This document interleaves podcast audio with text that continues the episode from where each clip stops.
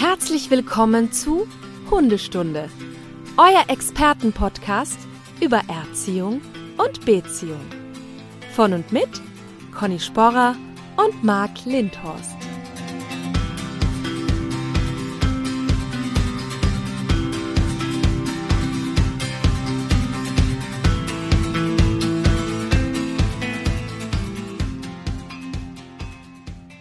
Ja, schönen guten Morgen, liebe Stundis.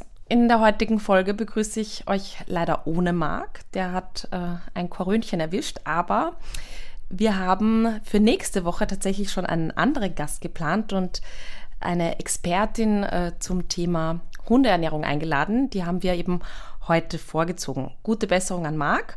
Natürlich, aber gleichzeitig freue ich mich sehr, Sie heute begrüßen zu dürfen. Herzlich willkommen, Katharina Wolf. Ja, hallo, ich freue mich sehr, dass ich dabei sein darf und von mir natürlich auch die allerherzlichsten Genesungswünsche an den Marc von hier aus. Vielen Dank. Ja, ich weiß nicht, ob es tatsächlich so hart ist oder ob ihn einfach eine Männergrippe erwischt hat. Aber das, das weiß man in dem Fall so nicht so genau, ne? ja. Genau. Nein, also natürlich ernst gemeinte, ähm, wirklich baldige Genesungswünsche an Marc. Und Katharina, vielleicht ähm, möchtest du dich einmal vorstellen, damit wir so ein bisschen wissen, mit wem wir es hier zu tun haben. Ja, sehr gerne. Ähm, ich bin Katharina, komme aus Kiel inzwischen, bin eigentlich geborene ähm, Rheinländerin beziehungsweise ah. komme aus dem Bergischen Land, also eher aus NRW und bin jetzt seit fünf Jahren ein Nordlicht hier oben.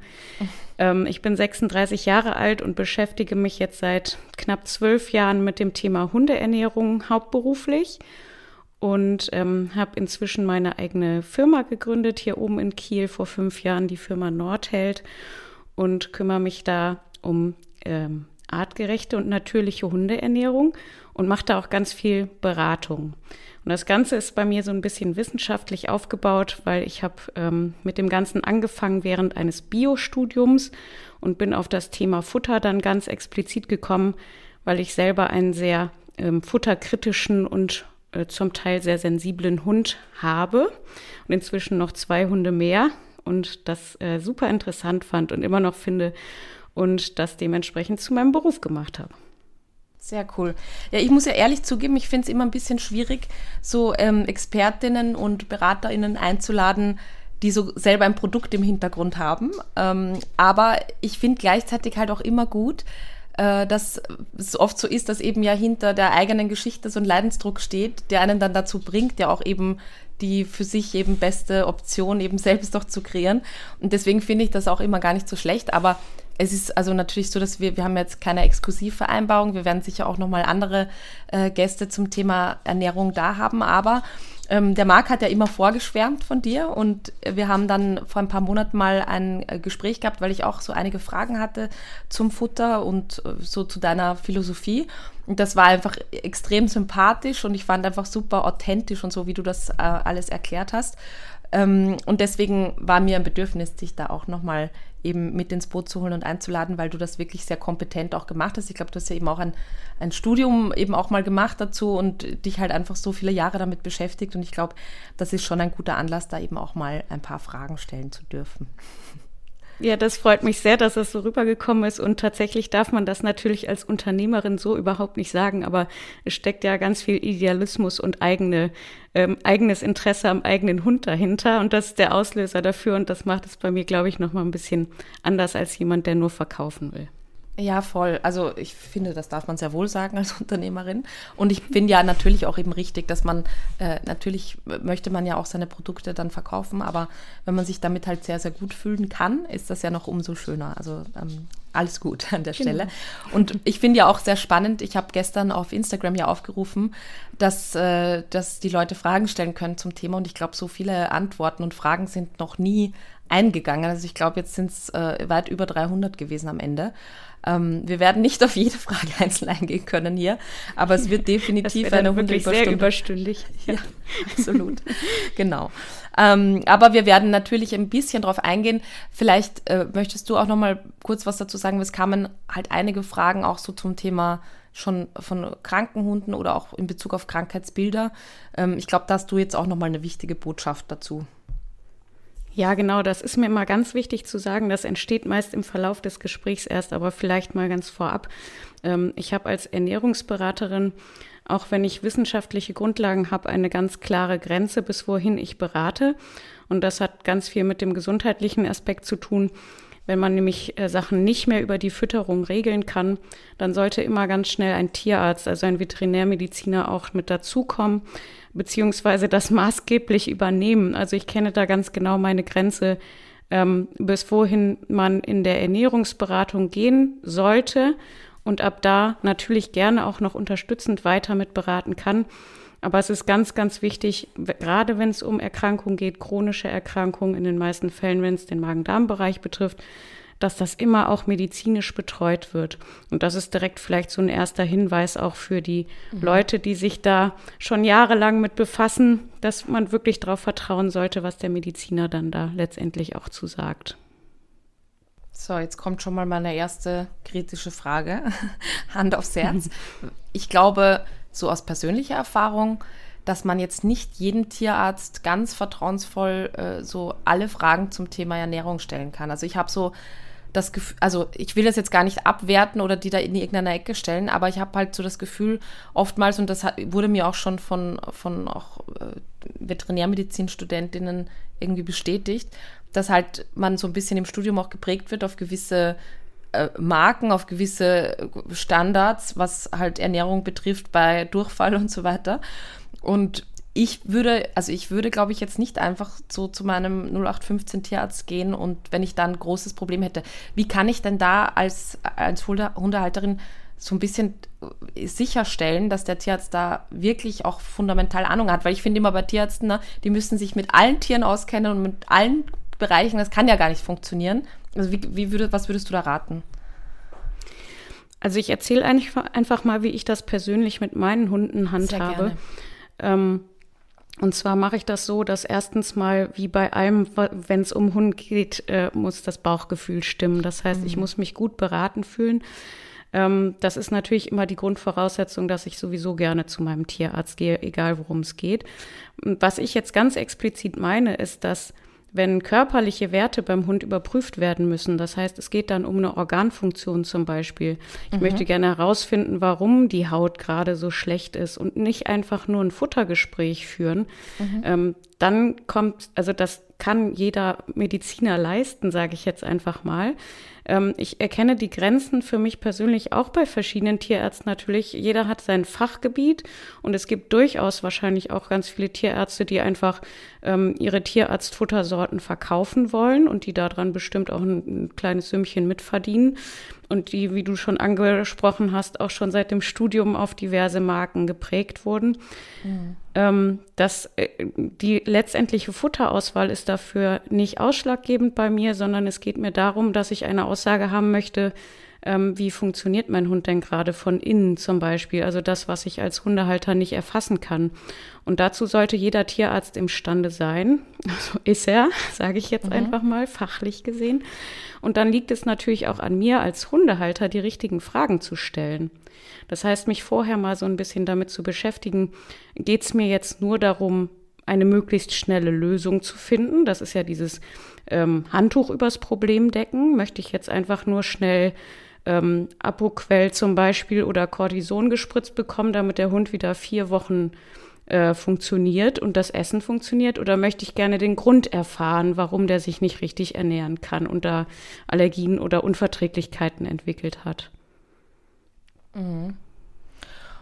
Und wenn, wenn's, wenn wir gerade beim Thema Allergien sind, das ist ja auch ein Thema, das halt auch in den letzten Jahren gefühlt immer größer geworden ist, leider. Ähm, Gibt es denn, also es ist ja oft so, dass, dass man eben nicht wirklich festmachen kann, ist das jetzt vielleicht eine, ich weiß nicht, wie das heißt, eine Allergie halt von außen, also dass der Hund auf irgendwelche Milben von außen allergisch ist oder ist es eben, kommt es doch von innen, vom Futter und so. Gibt es da irgendwas, wo du sagen würdest, also ist es tatsächlich so, dass man alles mal quer testen muss oder gibt es schon irgendwelche Anzeichen, dass es eher vielleicht vom Futter kommen könnte? Also den ersten Tipp, den ich da immer habe, ist äh, so ein bisschen so ein kleines Tagebuch zu führen über das, mhm. was der Hund zu sich nimmt und das, was er auch an Aktivitäten am Tag hat. Mhm. Daran kann man meist schon ganz, ganz viel festmachen und tatsächlich ist das meist auch der Inhalt meiner ersten Beratungsstunden, wenn hier Hunde in, in, in, ins Geschäft oder zu mir kommen. Ähm, dass man einfach mal guckt, ähm, was hat sich jetzt vielleicht verändert? Also seit wann ist diese Unverträglichkeit oder die Allergie da? Hat das was mit der Jahreszeit zu tun? Blühen jetzt mhm. vielleicht gerade gewisse Gräser oder Bäume, so wie wir Menschen das auch mhm. kennen? Äh, hat der Hund vielleicht seit zwei Wochen Durchfall, weil er in einem See geschwommen ist und da ganz viel Wasser mhm. aufgenommen hat? Frisst der grundsätzlich gerne draußen alles. Mhm. Ja, das ist ja so eine typische Geschichte. Der Hund mhm. hat regelmäßig Durchfall und dann kommt man mhm. auf einmal drauf, ja, immer wenn ich an dem Waldstück spazieren gehe, danach wird es schlimmer. Mhm. Ähm, also so ein bisschen auch da wieder Ursachenforschung zu betreiben. Das hilft meist schon ganz genau und mhm. den Auslöser zu finden. Je genauer ich den Auslöser bestimmen kann, und das ist so ein bisschen die Schulung, die ich dann mit den Hundebesitzern vornehme, umso weniger muss ich mich durchs Futter testen natürlich mhm, nachher. Mhm. Und von wilden Testen bin ich überhaupt nicht überzeugt. Das sage ich direkt dazu. Ähm, Wenn es um Allergien geht oder Unverträglichkeiten, fällt ja auch immer direkt das Wort Ausschlussdiät. Das ist auch in den ja. Fragen mal vorgekommen. Ähm, Ausschlussdiät im medizinischen Sinne bedeutet, dass ich jedes einzelne, jeden einzelnen Futterbestandteil, den ich dem Hund gebe, sorgsam austesten muss, ob der Hund darauf reagiert oder nicht. Mhm. Ausschlussdiät bedeutet nicht, dass ich ein Alleinfuttermittel kaufe, wo drauf steht, dass das nur mit Lamm aufgebaut ist und dann versuche, ob der Hund auf Lamm reagiert oder nicht. Ähm, also das sind, können die kleinsten Inhaltsstoffe sein, auf die der Hund da gerade reagiert, warum er dann eine Ohrenentzündung entwickelt zum Beispiel. Also irgendwas, was diesem Futter zugefügt ist, äh, das also jetzt vielleicht auch gar nicht angeführt sein muss oder so, kann das sein? Ja, es muss relativ, also ja, das kann, kann ganz, ganz viel sein. Das kann auch nur ein, ein Kraut, sage ich jetzt mal, sein, was mitverarbeitet mhm. ist. Also es muss gar nicht so sehr in die chemische oder in die Produktionsschiene fallen. Ähm, und der erste Schritt natürlich zu erkennen, kommt die Unverträglichkeit oder die Allergie von außen oder von innen. Äh, das ist natürlich das, was passieren muss. Also wie gesagt, blüht draußen was? Ist das eher im Pfotenbereich und im Bauchbereich, mhm. wo wenig Behaarung vom Hund ist? Oder mhm. sind die Ohren von innen entzündet? Oder der wird immer wieder krank und ne, mhm. ist es eher das Immunsystem? Also da so ein bisschen schon eine Richtung zu finden. Mhm. Okay, sehr spannend. Okay, ähm, jetzt ist, ist es ja so, dass äh, ich finde, also ich glaube, da würdest du mir zustimmen, dass Ernährung, Hundeernährung immer mehr zur Religion geworden ist so in den letzten Jahren. Und, Auf jeden äh, Fall. und ist wirklich ja schon richtige, also da wird ja richtig darum gestritten, auch was jetzt so richtig ist und so. Ähm, ich finde das halt immer sehr spannend, weil ich ja dann oft erlebe, dass das also auch Menschen sind, die da so ganz vehement diskutieren, die auf sich selbst gar nicht so viel, auf ihre eigene Ernährung gar nicht so viel Wert legen. Ähm, und ich, ich persönlich finde halt immer, das muss irgendwie so ein gutes Mittelmaß haben. Und ich kann halt auch nicht irgendwie davon weggehen, zu sagen, ja, der Hund ist ja eigentlich dadurch entstanden, sehr wahrscheinlich, dass er halt äh, sich, als die Menschen sesshaft wurden, da eben mit ihrem Müll und ihren, dem, dem, den Exkrementen und was auch immer da gefressen hat, halt, was so die Menschen übrig gelassen haben. Also auch wieder die große Kohlehydrate-Diskussion. Ne? Ähm, mhm. Das ist, äh, also ich finde halt, ähm, ist schwierig. Einerseits natürlich will man auch sagen, ja, aber wir, wir sind ja in der Lage, den Hund so gesund zu ernähren, dass er eben auch äh, also längst möglich lebt.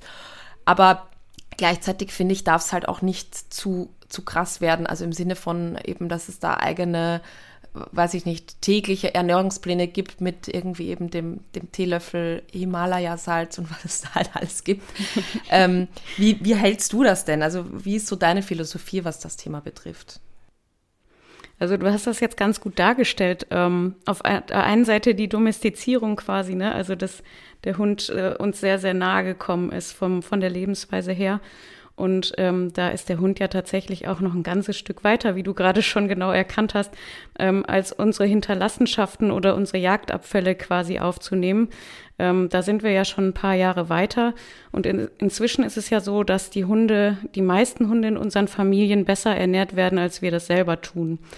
Ähm, das ist nicht nur positiv zu sehen, sondern ein ganz großes Thema sind ja da auch wieder Unverträglichkeiten und Allergien von Futtermittelbestandteilen. Und da sind tatsächlich ganz große Parallelen auch zu unserer Ernährung zu erkennen. Das heißt, im Prinzip ist ganz viel von Ernährungsberatung, was ich mache, auch ein, ein Gucken auf die eigene Ernährung. Also wie funktioniert das denn in unserem Körper? Weil aus biologischer Sicht gesehen sind wir gar nicht so weit auseinander. Wir sind ja beides Säugetiere und natürlich laufen wir nicht auf vier Pfoten äh, und der Körper ist so ein bisschen anders aufgebaut. Aber nicht umsonst ist der Hund inzwischen ein Cani omnivore, das heißt, er ist ein Allesfresser mit einer Vorliebe für Fleisch und hat sich da sehr, sehr doll an unseren Lebensstandard angepasst. Ähm, und äh, das ist das, was inzwischen, wie gesagt, auch die Volkskrankheiten beim Hund beeinflusst. Das heißt, ähm, Diabetes, Fettleibigkeit, ähm, Allergien, äh, ganz bestimmte, also Glutenunverträglichkeiten oder ähm, Allergien gegen Milcheiweiß. Also genau das Gleiche, was bei uns sich in der Ernährung auch widerspiegelt. Ähm, und dementsprechend bin ich da so geteilter Meinung zu deiner Frage. Also auf der einen Seite, ich bin kein Fan davon und es funktioniert auch tatsächlich für die meisten Hunde nicht mehr, die mit Hinterlassenschaften oder unseren Abfällen zu ernähren, nenne ich es jetzt mal herabwertend, mhm. ähm, weil die es nicht mehr gut vertragen weil sie sich einfach so sehr uns angepasst haben. Und auf der einen anderen Seite ist es so, dass ähm, wir das auch nicht überspitzen sollten. Also man darf den Hund da natürlich auch nicht so vermenschlichen, gerade äh, mit, Sachen, die er nicht verträgt, wie Salz, weil du es gerade angesprochen hast, also in großen Mengen zumindest. Ähm, der, das, der Hund sollte schon seiner, äh, seinem Bedarf äh, nach ernährt werden und eben nicht wie der Mensch äh, auf dem Teller dann auch noch irgendwann am Tisch sitzen. Ähm, bekommen deine Hunde manchmal äh, also quasi Speisereste von euch? Ganz, ganz selten. Also die bekommen mal als kleines Goodie obendrauf äh, Sachen aus der Küche. Also ganz oft zum Beispiel unsere Möhrenabfälle, also das, was wir mhm. von der Möhre abschneiden oder auch mal eine ganze Möhre.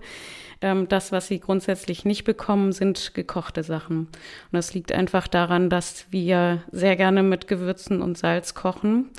Und mhm. da spreche ich nicht von versalzenen Sachen, sondern ähm, die Salzmenge, die wir zu uns nehmen, sind für einen Hund auf Dauer schon schädlich. Okay. Ähm. Und äh, dementsprechend, wenn ich gerne meinen Hunden äh, gekochten Reis oder Kartoffeln zum Beispiel mal äh, andrehen möchte, nenne ich es jetzt einfach mal, dann mache ich das ganz bewusst ohne Salz für die fertig und salz dann für mich nach. Das ist weniger das Problem. Ähm, aber ich bin grundsätzlich kein Fan davon, einfach das, was übrig bleibt, dem Hund hinzustellen. Es gibt immer noch viele Hunde, die das vertragen und die äh, Regelmäßigkeit macht dann natürlich auch das Gift. Ähm, aber ich kenne ganz, ganz viele, vor allen Dingen Kleinsthundebesitzer, die das regelmäßig machen, zum Beispiel dem Hund morgens ein Leberwurstbrot zu schmieren, weil er das ja so gerne hat als Verwöhnmoment. Mhm. Und äh, der Salz- und Fettanteil in diesem Leberwurstanteil, äh, äh, an diesem ähm, Leberwurstbrot, sorgt bei so einem kleinen Hund auf die Dauer schon dafür, dass der nach vier oder fünf Jahren dann eine Niereninsuffizienz hat und mhm. ähm, auch viel früher verstirbt unter anderem. Also das ist immer das, mhm. was die Leute dann so ein bisschen wachrüttelt. Ne? Und das mhm. ist für mich einfach eine Vorsichtsmaßnahme, das nicht zu machen, unsere gekochten Sachen zu verfüttern. Und also mein Impuls wäre jetzt ja auch immer, also wahrscheinlich auch beim Menschen, immer zu sagen, ich versuche den Hund von Anfang an möglichst vielseitig zu ernähren, damit er sich an alles gewöhnt. Ich weiß nicht, ob das jetzt irgendwie einfach so ein, so ein weiß ich nicht, so ein Hausverstand-Ding ist, irgendwie, wo man, wo das kein, das ist jeglicher wissenschaftlicher Grundlage entbehrt. Ähm, wie siehst du das? Also ist es dann tatsächlich so, dass einfach über die äh, Generationen sich einfach ein gewisses Programm an Speiseplan halt festsetzt und, und dann entstehen Allergien oder wie kommt das eigentlich alles so? Also da gibt es auch wieder mehrere Faktoren, um deine Frage richtig zu beantworten. Mhm. Ähm, das erste ist, dass jeder Hund tatsächlich individuell zu betrachten ist, wie wir Menschen auch. Also es gibt Hunde, die vertragen einfach alles. Ähm, und es gibt Hunde, die vertragen nur ganz wenig. Und ähm, wenn ich davon spreche, einen Welpen oder Junghund zu ernähren, äh, fangen wir beim Welpen an. Da ist die Nährstoffversorgung das Allerwichtigste. Ähm, das muss sich alles noch stabilisieren, wie bei einem kleinen Baby im Prinzip auch, was mhm. langsam von Muttermilch oder Milch auf feste Nahrung umgestellt wird. Ähm, das heißt, ähm, ich muss in den ersten Lebensmonaten gucken, dass der Hund sich gut ausbilden kann, dass der komplett versorgt wird mit Nährstoffen. Da geht es erstmal nicht darum, dass möglichst viele verschiedene Sachen in den Hund reinkommen, sondern dass der Bedarf gedeckt ist, den er zum Wachsen braucht. Und sobald ich ein intaktes Magen-Darm-System habe, ähm, und ein relativ ausgeprägtes Immunsystem, kann ich sehr gerne damit anfangen, mal aus meiner Küche Sachen dazu zu füttern und zu gucken, wie der Hund darauf reagiert.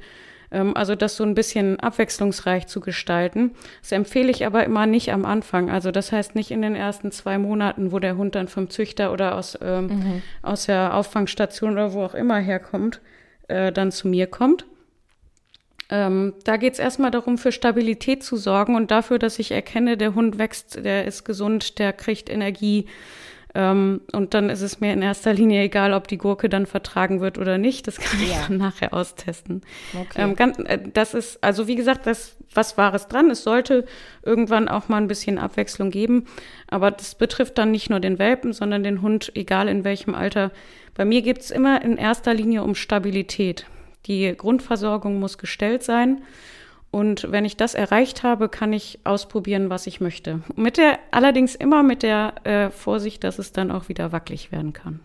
Mhm. Und das heißt aber, also dass, dass man durchaus auch im Junghundealter mit, was weiß ich, sechs bis acht Monaten eben mal langsam auch beginnen kann, eben andere Dinge hinzuzufügen, die im äh, Verträglichkeitsbereich sind, sage ich jetzt mal, mit dem normalen. Genau, also ich grenze das nochmal ein bisschen ein. Mir geht es da in erster Linie um Sachen, die wirklich als Ergänzung gedacht sind. Nicht Ergänzungspräparate, da komme ich gleich nochmal zu, sondern ein Stück Apfel mal oder mal ein Stück Banane mhm. oder, ne, also das, was wir als ähm, gesunde Ernährung aus der Küche eben kennen, äh, Zucker und Salz frei, äh, dass man da dem Hund mal was anbietet ähm, oder auch mal ein Magerquark, wenn er denn die, das, die Milch verträgt generell. Mhm. Ähm, wenn wir über Ergänzung generell vom Futter sprechen, äh, ist das immer mit Vorsicht zu betrachten, ähm, sowohl im Welpenalter als auch in allen anderen Altersstufen. Ähm, weil nicht nur die Unterversorgung ein großes Problem ist, dass da sorgen sich ja die meisten Leute drum, ne? dass sie dem Hund nicht genug Nährstoffe oder genug Vitamine und Mineralien zukommen lassen. Die Überversorgung ist ein fast größeres Problem, ähm, mhm. weil die Leute es natürlich gut meinen. Also wenn ich Vitaminpülverchen oder Mineralstoffpülverchen habe, dann muss man auch immer auf dem Schirm haben, dass ich bei dem Hund in jedem Alter damit auch ein ganz großes Problem verursachen kann, wenn mhm. er das Ganze gar nicht braucht. Und deswegen bin ich mit Zusätzen, Nahrungszusätzen generell immer sehr, sehr vorsichtig und für mich persönlich ist die beste Wahl, ein, äh, eine Ernährung zu finden, die möglichst den Bedarf komplett deckt, so dass ich das, was ich als Zusatz mache, wirklich nur als Goodie, also als Geschmack oder als, äh, wenn der Hund mal ganz toll gearbeitet hat den ganzen Tag lang oder auf dem Hundeplatz oder sonst wo, das dann nutzen kann, aber dass ich weiß, die Gesundheit an sich ist gesichert. Mhm. Okay, das heißt, ähm, Thema Welpenfutter, ist das grundsätzlich sinnvoll, notwendig? Ist das nur ein Marketing-Gag? Ähm, wie, wie hältst du es damit? Habt ihr denn Welpenfutter? Bietet ihr sowas an? Wir bieten sowas an und das ist auch aus äh, ganz seriösem Grund so. Das ist kein Marketing-Gag, das ist genauso wie mit Seniorfutter. Die Frage kam auch im Internet. Mhm. Ähm, Welpen haben einen ganz äh, äh, also nicht maßgeblich unterschiedlichen, aber sie haben einen anderen Nährstoffbedarf. Das Wachstum ist ganz, ganz äh, ausgeprägt in den ersten Lebensmonaten und das will natürlich ernährungstechnisch auch unterstützt sein. Gerade, also ich lege in den Welpen Wochen und Monaten und auch schon in, vor der Geburt, also in der Zeit der Trächtigkeit bei der Hündin, in der Ernährung die Grundsteine für ein langes und gesundes Leben. Deswegen sind diese Wochen gerade so wichtig, weil beim Hund ist es ja nicht ganz so lang wie beim Menschen. Und wenn ich den Hund da schon im Bauch, also die Hündin und den Welpen auch ähm, richtig gut ernährt bekomme, dann wird er umso stabiler nachher. Äh, dementsprechend ist der Nährstoffbedarf auch angepasst, auch schon in der Trächtigkeit. Das geht meist genauso auch über das Welpenfutter. Ähm, und ich habe bestimmte Sachen, die da erhöht drin vorkommen. Das kann der Calcium. Äh, äh, zum Beispiel sein für den Knochenaufbau. Ähm, die brauchen ein bisschen mehr Fett und Protein, weil die einfach mehr Energie benötigen.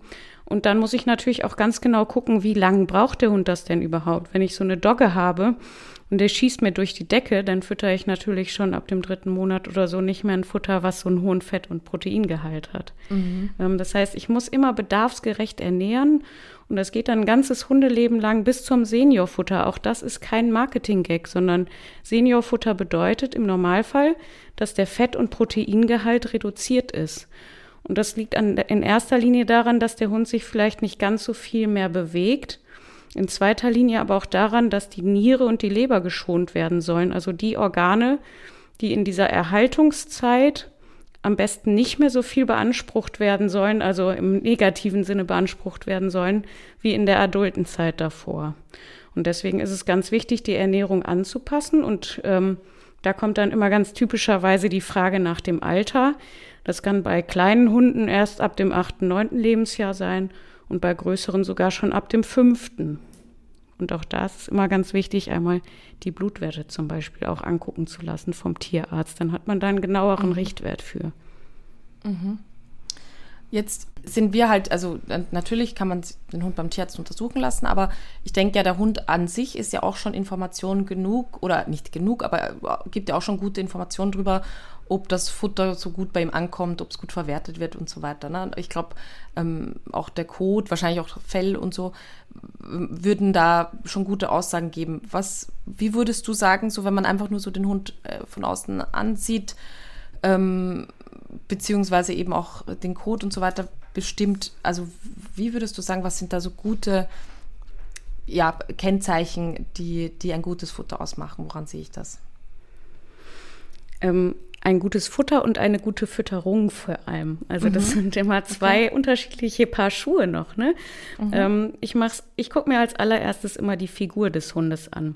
Ähm, das betrifft dann weniger das Futter mhm. an sich, sondern die Fütterung. Ähm, mhm. wie, wie kriegt der äh, Hundehalter das äh, oder die Hundehalterin das gut in den Griff, mhm. ähm, die Futtermenge einzuschätzen. Ähm, fast jeder zweite Hund in Deutschland ist übergewichtig. Das mal so als kleiner Einwurf noch. Mhm. Ähm, wenn ich sehe, der hat eine schöne Taille. Man sieht bei Hunden mit wenig Fell zum Beispiel auch den hinteren Rippenbogen noch sehr gut. Der ist gut bemuskelt. Dann kann ich schon davon ausgehen, die Futtermenge stimmt und es kommt auch gut an, weil der Muskelaufbau da ist und der scheint draußen genug Energie zu haben, um das Ganze auch in Schwung zu halten. Mhm. Ähm, dann gucke ich mir das Fell und die Haut an. Ähm, wenn das schön ähm, glänzend aussieht, äh, gut strukturiert ist, nicht irgendwo abgebrochen ist oder kahle Stellen sind und wenn die Haut eben ist, ähm, wenn die Ohren gut aussehen zum Beispiel und der ganze Schnauzen- und äh, Gesichtsbereich, sage ich jetzt mal, ähm, vom Fell her gut aussieht. Alles das, wo Schleimhäute auch im Spiel sind, dass alles nicht gerötet ist oder da Pusteln sind, dann hat man da auch schon mal eine ganz gute Aussage darüber, was alles beim Hund ankommt und ob er alles verträgt. Ganz ausschlaggebend ist für mich immer die Energie des Hundes, weil es kommt ja dann auch immer so ins Spiel, dass die Menschen ganz schnell Panik bekommen, wenn der Hund mal ein, zwei Tage nicht frisst. Und ich sage dann immer, trinkt er denn genug? Ja. ähm, setzt er regelmäßig Kot und Urin, vor allem Urin dann auch draußen ab? Ja. Und läuft er seine sechs Kilometer Spazierrunde wie am Tag zuvor? Ja dann kann man sich ganz entspannt zurücklehnen und äh, einfach genießen, dass man den Tag Futter gespart hat. Ist aber inzwischen tatsächlich der äh, Ausnahmefall. Also die, ähm, die dollen Fresser und Schlinger sind in der Überzahl inzwischen. Das merkt man eben mhm. auch am Gewicht der Hunde. Mhm. Ähm, genau, ich gucke mir die Krallen noch an. Also im Prinzip das, was wir am gesunden Menschen auch erkennen. Ne? Also da, auch da ja. gibt es wieder ganz viele Parallelen. Wie sehen die Haare aus? Wie sieht die Haut aus? Wie sehen die Augen aus? Sind die Augen klar oder getrübt? Ist der Hund aufnahmefähig? Kann der gut lernen zum Beispiel? Ähm, also da gibt es ganz, ganz viele Sachen, worauf okay. ich als Hundehalter von außen schon gucken kann. Ähm, bevor wir jetzt nochmal so über die ideale, vielleicht Kotkonsistenz so sprechen, ja, ähm, da muss ich nämlich da muss ich nochmal kurz, kurz einhacken, weil mit dieser Aussage hast du mich total gekriegt, auch damals, als wir uns unterhalten haben, ähm, weil ich ja immer so bin, also ich habe eine Hündin, wo ich sagen würde, die trifft alle Kriterien, die du gerade beschrieben hast. Ich habe auch noch nicht ein einziges Mal für die irgendwie Futtermengen abgewogen. Also ich wechsle da durchaus auch schon mal ähm, an, an Marken und, äh, und auch ob Nassfutter oder Trockenfutter und mische das auch mal, also so im Laufe des Tages. Ähm, und es, es gibt wirklich Tage, auch wenn ich sie nur mit Trockenfutter ernähren würde, wo sie auch mal zwei Tage nichts fressen würde. Und ich glaube, das Problem ist ja dann, dass viele Menschen dann dazu greifen, das neue Futter auszuprobieren und das noch bessere und dann vielleicht irgendwie mal ein bisschen Soße dazu machen oder sowas, damit es halt mhm. noch besser schmeckt. Und irgendwann haben die Hunde sich halt ein perfekt, das ideale, die ideale Speisekarte zubereitet selber oder bereiten lassen. Und, und ich habe aber eben auch so das Gefühl, also mein Hund, wenn, wenn er Hunger hat, dann, dann frisst das eh. Und wenn er keinen Hunger hat, dann hat er halt keinen Hunger, muss ich ja auch akzeptieren. Also du hast mir dann gesagt, dass das sind eigentlich die allerbesten Hunde, die leben am längsten. Und ähm, man, man muss das so akzeptieren. Das war für mich wirklich auch eine ganz gute Aussage, weil man ja doch irgendwie auch so menschlich so geprägt ist, dass man dreimal am Tag essen muss. Und wenn das mal nicht der Fall ist, dann stimmt schon mal was nicht. Ne? Ja, also da ist tatsächlich noch der äh, große Unterschied, wo wir nicht zu sehr vermenschlichen dürfen. Mhm. Ähm, es gibt natürlich Hunde, die, wenn sie einen Tag lang nicht fressen, Magensäure erbrechen und einen sauren Magen bekommen. Ähm, Im Normalfall ist es aber so, dass die Natürlichkeit, die der Hund dann doch noch ein bisschen in sich trägt im Vergleich zum Menschen, ähm, das bestimmt, äh, wenn er keinen Bedarf hat. Das heißt, der Hund kann bis zu sieben Tage nicht fressen, ohne dass er körperlich mangelt. Ähm, das ist eine ganz lange Zeit. Wir können das als Menschen ungefähr 48 Stunden nicht, dann bekommen wir Kreislaufprobleme. Und das hat der Hund mhm. im Normalfall nicht. Mhm. Ein gesunder Hund. Ich rede immer vom gesunden Hund dann. Ähm, ja, wenn der mal ein bisschen Magensäure ausspuckt, ähm, ist das für den nicht lebensbedrohlich ist einfach nur ein Zeugnis von viel Hunger gerade. Und dann wartet er wahrscheinlich, wie du schon gesagt hast, darauf, dass wir unser Servierhäubchen wieder aufsetzen und ein bisschen was untermischen. Genau das, weil das muss ich, das muss ich schon sagen, das macht mein Hund, also das passiert ähm, insbesondere morgens manchmal. Ne, da wird man dann eben so aus dem Bett gerissen mit, mit den üblichen Geräuschen. Ähm, das ist aber für mich auch immer so ein bisschen schmaler Grad, weil ich weiß, äh, dass, dass der Körper dann ja eigentlich in Vorbereitung aufs Essen wäre. Also vielleicht kannst du auch noch mal kurz erklären, warum das äh, überhaupt passiert. Aber sie hat dann, also wenn ich ihr dann ihr klassisches Futter hinstellen würde, natürlich, wenn ich jetzt hier die Dose öffne, wird das vielleicht anders aussehen. Aber wenn ich das klassische Futter hinstelle, äh, hat sie auch nicht unbedingt Appetit drauf. Ne? Also, also das heißt, das ist auch ein Stück weit einfach normal und zu akzeptieren, dass das passiert. Ja, wir müssen da unterscheiden und das kennen wir von uns Menschen auch wieder ganz genau, wenn wir immer zu ganz regelmäßigen Uhrzeiten Nahrung mhm. aufnehmen. Ähm, ich kann, also bei mir persönlich ist es so, ich kann die Uhr danach stellen, weil mein Bauch anfängt zu grummeln. Mhm. Ähm, das heißt aber nicht, dass ich sterbe, wenn ich in der nächsten Stunde nichts esse. Ja, okay. ähm, das ist beim Hund so ähnlich, also bei denen noch viel mehr. Da gibt es ja auch den Pavlovschen Hund, also diesen ganz, äh, dieses ganz einprägsame ja. ähm, äh, wissenschaftliche Testergebnis, dass äh, immer zu bestimmten Uhrzeiten oder wenn eine Glocke geläutet wird, das Essen kam und der Speichelfluss dann eben auch ohne das Essen schon losging und mhm. der Hund da sabbernd saß. Und ich glaube, das kennt jeder von seinem Hund ähm, bis ins Extrem tatsächlich. Also ich äh, kenne hier Leute, die äh, um 17 Uhr pünktlich von der Arbeit zurück sein müssen, weil der Hund sonst alles zerlegt zu Hause, weil er kein Essen bekommt. Und das ist natürlich dann nicht mein Fachgebiet, sondern deins. Das ist reine ja. Erziehungssache. Genau. Ähm, äh, bei meinen, ich halte es bei meinen Hunden tatsächlich so, dass wenn die das einfordern, kriegen sie grundsätzlich erst eine halbe Stunde später das, das Essen, weil ich gut. da gar keine Lust drauf habe. Ja. Ähm, und äh, die Frage ist natürlich, inwieweit will ich das bedienen? Ähm, ich mache es nicht am Magenknurren fest, sondern wenn ich wirklich merke, der Hund neigt schnell dazu, Magenschmerzen auch zu bekommen. Also das sieht man dem Hund ja wirklich an, ob er jetzt gerade versucht, mich zu kontrollieren oder ob er wirklich äh, mit viel Säure und Schmatzen und so weiter, ob es ihm mhm. wirklich dann auch schlecht geht. Dann muss ich dann natürlich gucken, dass da regelmäßig eine Nahrungsaufnahme stattfindet. Der erste Tipp ist da aber immer, alle anderen Nahrungsaufnahmen zu verkleinern um ungefähr die Hälfte. Ähm, mhm. Weil dann bleibt dieses Stehenlassen auch einfach aus. Ne? Also mhm. ähm, wir dürfen nie vergessen, dass die Futteraufnahme beim Hund äh, immer was mit Ressource zu tun hat. Und äh, unter verschiedenen Hunden ist es so, dass der, der mehr zu sagen hat, auch bestimmt, wie viel Futter aufgenommen werden darf mhm. vom anderen Hund. Ähm, das ist was, was wir Menschen leider vergessen. Das heißt, wir haben da auch ein sehr gutes Werkzeug in der Hand, nicht nur den Hund zu erziehen, sondern auch zu sagen, ich bin maßgeblich für deine Lebenserhaltung zuständig und wenn du dich vernünftig verhältst, dann bekommst du das auch regelmäßig und ich teile dir das auch ein. Das heißt, wenn du es nicht aufnehmen willst einen Tag lang, bekommst du am nächsten Tag nicht das Doppelte, so wie das ganz viele machen, sondern nur die Hälfte an Futter und dann gucken wir mal, ob du am mhm. Tag danach das wieder stehen lassen willst. Ähm, das heißt, den Spieß einfach mal so ein bisschen umzudrehen und diese Erziehungsmethoden, die uns die Hunde da entgegenbringen, dann auch einfach mal zu nutzen. Das ist immer eine erste gute Geschichte. Und natürlich, jetzt kommen wir mal zum industriellen Teil. Die Futtermittelindustrie spielt natürlich extrem damit, dass wir uns so um die Hunde sorgen und das so vermenschlichen und die so mhm. sehr in unsere Familie eingebunden sind ähm, weil ein Futter wird ja unter anderem in der Werbung auch dadurch definiert, dass der Hund das begierig frisst. Das ist ja der erste ausschlaggebende Punkt für alle Hundehalter. Und ich sage mal, für mich ist das nicht ausschlaggebend, dass der Hund das wegschlingt, egal zu welcher Tages- und Nachtzeit, sondern dass er es generell aufnehmen will. Da, da reicht bei einem Trockenfutter, dass eine Krokette in den Mund genommen und gegessen wird. Da kann mir kein Hund mehr zu Hause erzählen, dass der Geschmack für ihn scheiße war, ne?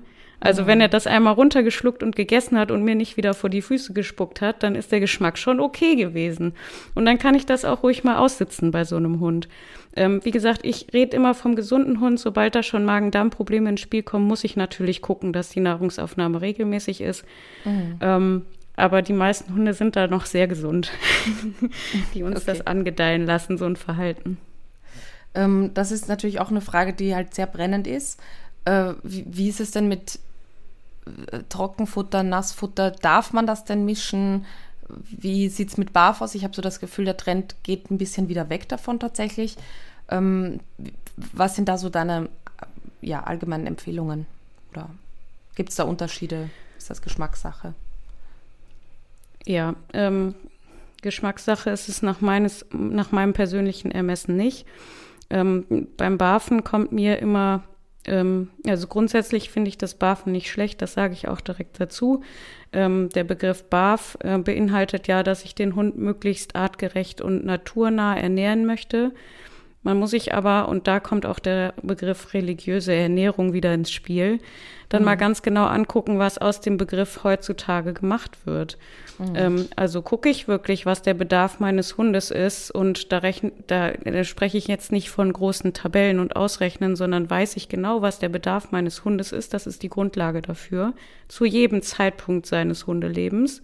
Das heißt, ich muss das sehr engmaschig kontrollieren äh, wie der Hund gerade funktioniert und was er für Umsätze hat. Und dann muss ich es auch noch genauso artgerecht und naturnah nachbauen äh, können für den Hund, dass ich genau diesen Umsatz und den Bedarf auch erfülle. Und da, an der mhm. Stelle muss ich für mich als äh, Vollzeit äh, rund um die Uhr Abend arbeitende, auch mit Hund, äh, ganz einfach sagen, diesen Anspruch kann ich an mich selbst und an den Hund nicht erfüllen.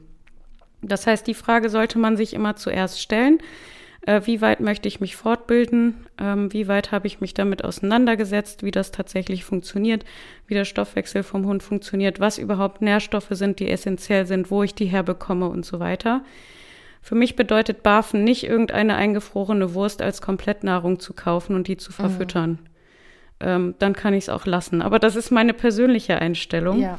Und es gibt sicherlich viele Hunde, die das trotzdem äh, gut vertragen und damit gut äh, leben und groß und alt werden können. Mhm. Ähm, die Mischung von verschiedenen Futterarten finde ich vollkommen unproblematisch für gesunde Hunde. Auch da wieder die Einschränkung.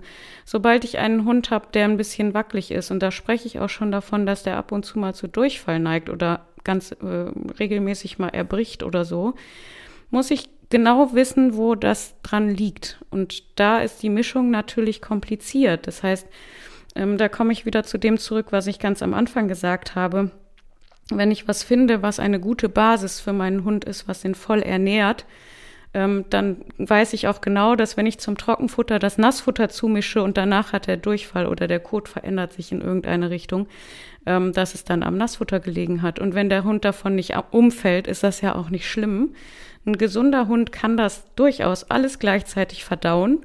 Wie gesagt, wir sind dem Hund sehr ähnlich und ich gehe ja auch nicht zum Buffet und sage, ähm, ich habe jetzt schon Brot gegessen, ich muss jetzt den Fisch leider weglassen. Mhm. Ähm, auch das ist vollkommen unnatürlich, also auch für einen Hund, der würde sich ja auch draußen gehen wir jetzt mal vom Wolf aus, auch wenn der Vergleich hinkt, ja. äh, an vielen Stellen inzwischen, der würde auch nicht sagen, oh, ich habe jetzt hier schon ein bisschen Haut gegessen, dann lasse ich den Mageninhalt lieber erstmal liegen, bis das durch den Darm durch ist.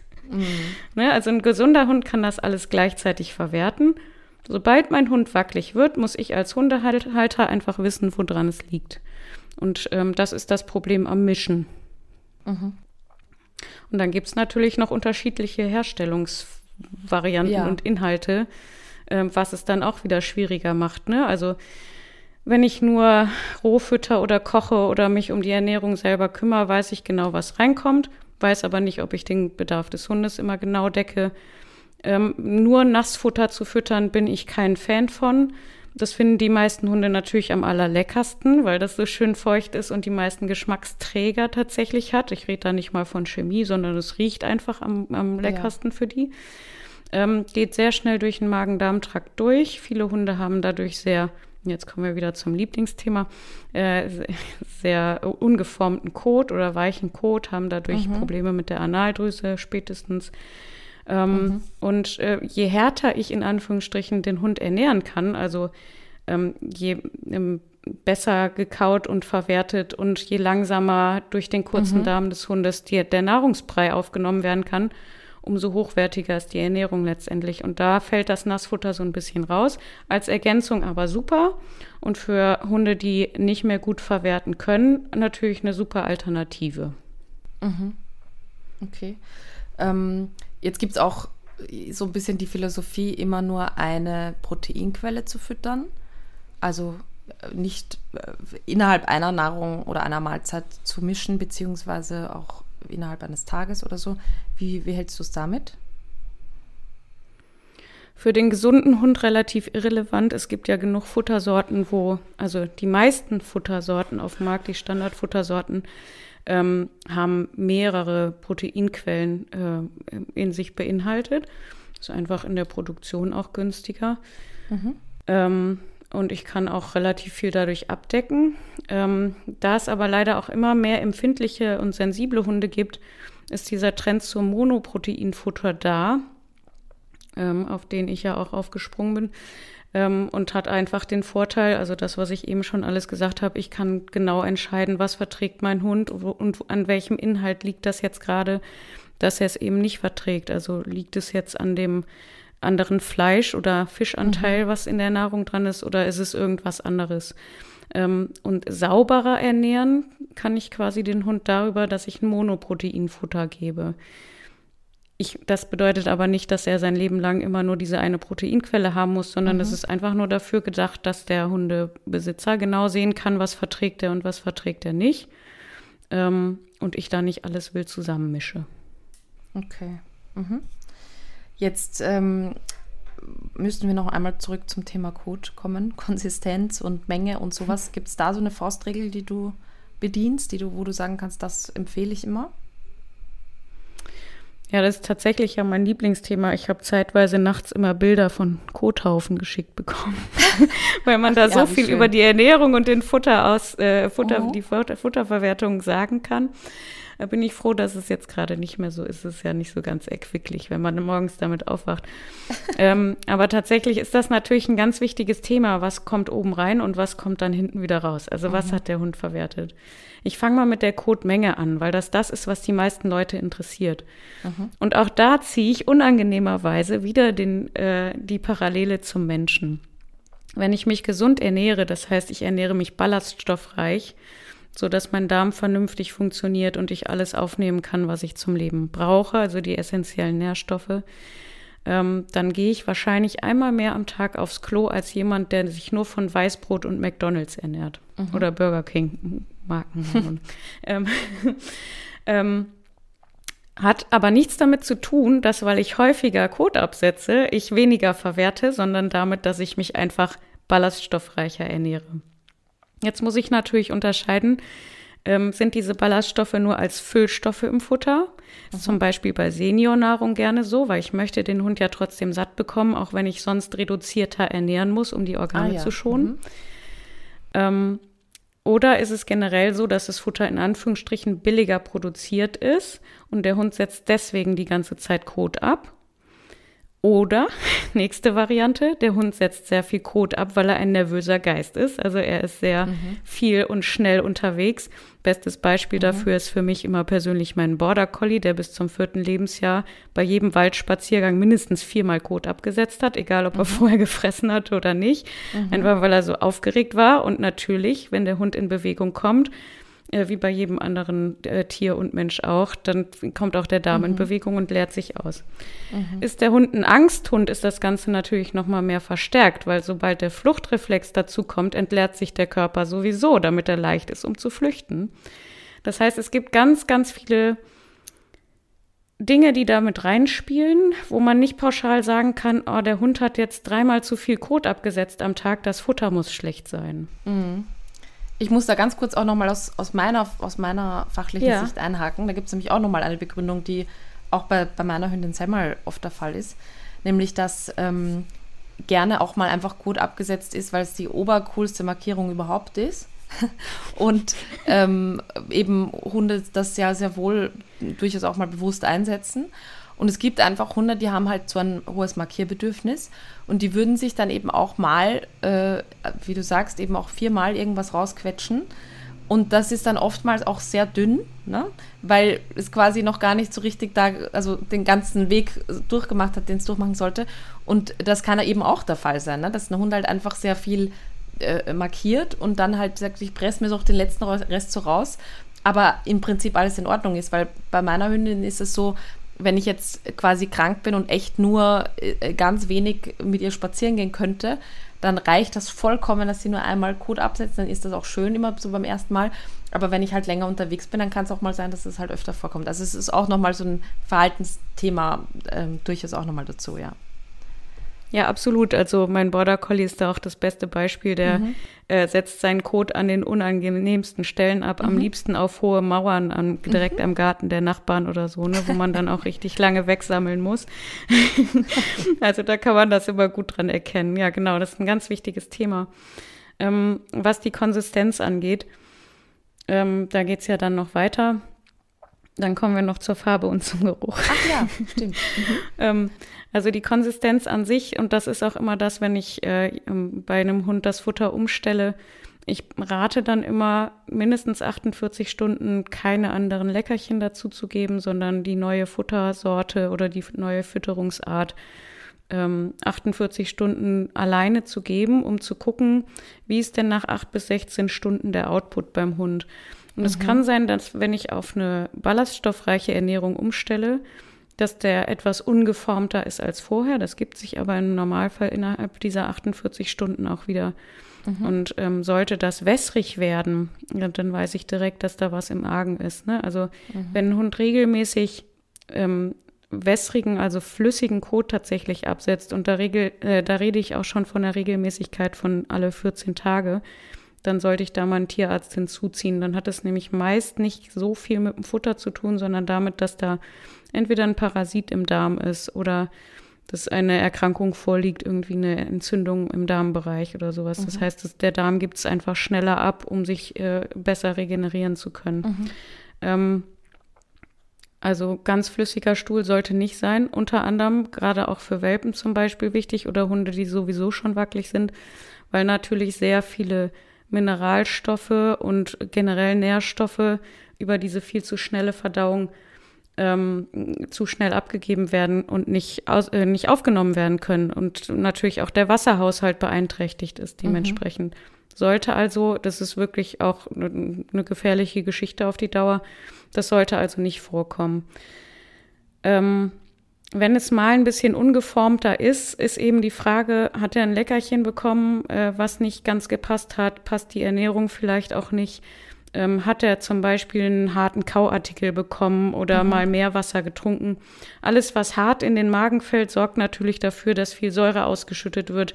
Das heißt, der pH-Wert ist auch anders, wenn das Ganze in den Darm kommt und der Darm sagt, huch, das ist aber sauer, das gebe ich lieber schnell wieder ab. Mhm. Ne? In dem Fall wäre es überhaupt nicht schlimm. Also da hat der Körper nur seinen Dienst getan und dann ist es gut, wenn es schnell wieder hinten rauskommt. Mhm. Wenn ich aber merke, es gab nichts anderes und es liegt jetzt tatsächlich am Futter, dann muss ich da was dran ändern. Mhm. Also kann man sagen, je härter der Kot, desto besser? Nee, kann man nicht. Weil äh, wenn es dann zu hart wird, ist es natürlich für den Hund auch ungesund. Also ich rede mhm. da dann vom sogenannten Knochenkot zum Beispiel. Mhm. Das mhm. beim Barfen gerne, wenn man viel Knochen verfüttert oder generell Knochen verfüttert, wovon ich inzwischen äh, gar kein Fan mehr bin. Ja, weil die meisten Hunde es einfach nicht mehr, ups, weil die meisten Hunde es einfach nicht mehr vertragen. Ähm, da, wenn der Hund wirklich Probleme hat beim Kotabsetzen, der muss sehr lange drücken, das ist steinhart, was da rauskommt, es ja. ist vielleicht sogar noch ein bisschen blutig dabei, äh, mhm. dann hat das natürlich nichts mit gesund zu tun. Ne? Und das ist mhm. schön, wenn das sollte geformt und fest sein, weil dann kann sich auch die Analdrüse gut mit, ähm, mit mhm. ausleeren. Das ist ja auch ein ganz wichtiger Punkt immer. Und es sollte kein Schleimabsatz drauf sein. Auch das mhm. spricht immer dafür, dass eine Entzündung oder ein Parasit im Darm ist. Mhm. Ähm, also ganz typisch, wenn das in so einer Schleimhülle eingehüllt ja. ist oder ab ja. und zu mal so ein Schleimpfropf mit abgeht, ne, sollte mhm. man das vielleicht mal untersuchen lassen. Ähm, ja, und ganz hart sollte es eben auch nicht sein. Also so ein schönes Mittelding. Der perfekte Kotabsatz quasi, der darf okay. es sein. Ähm, und ganz kurz noch zu Farbe und Geruch. Genau. Ähm, tatsächlich ist es so, dass ich im Umkreis äh, meiner, meines Wohnbereichs und Arbeitsbereiches erkennen kann bei den äh, liegen gelassenen Kothaufen, was der Hund gefüttert bekommt. Und das liegt maßgeblich Wenn an der Wenn er rot ist, hat er Frohlig bekommen. Richtig, das hätte ich jetzt so nicht gesagt, um die Marke nicht zu nennen, aber das ist tatsächlich so, dass man das komplett ja. erkennen kann. Und man kann es ja. auch beim frischen Kotabsatz natürlich am Geruch erkennen. Also wenn ich ähm, ganz bezeichnend bei Leckerchen, die mit Geschmacksverstärkern äh, arbeiten, äh, wenn auf einmal der Kotabsatz auch noch nach Hühnchen riecht, sollte man sich Gedanken mhm. machen. Ne? Ähm, mhm. Die Färbung ähm, sollte immer bräunlich sein. Je heller sie wird, umso mehr hat es wenn kein Farbstoff im Futter ist, ähm, oft mit der Bauchspeicheldrüse zu tun und mit der Fettverarbeitung. Mhm. Ähm, wenn ich mal was mit viel pflanzlichem Anteil gebe oder der Hund Gras gefressen hat, darf es auch mal ein bisschen dunkler sein. Aber es sollte eben keine Farbigkeit haben, ne? Also nicht rot sein, nicht rot mhm. gefärbt mhm. sein oder irgendwie bunte Flecken drin haben. Das ist immer ein Zeichen, dass man vielleicht nicht ganz so natürliches Futter erwischt hat. Mhm. Okay. Ähm, wir haben jetzt ja schon mal kurz so auch über das Thema Kohlenhydrate und so gesprochen. Also ich habe mir, als ich mir eure Produkte so angesehen habe, war ich etwas überrascht, dass da teilweise auch Mais drinnen ist. Das war für mich immer so ein absolutes No-Go.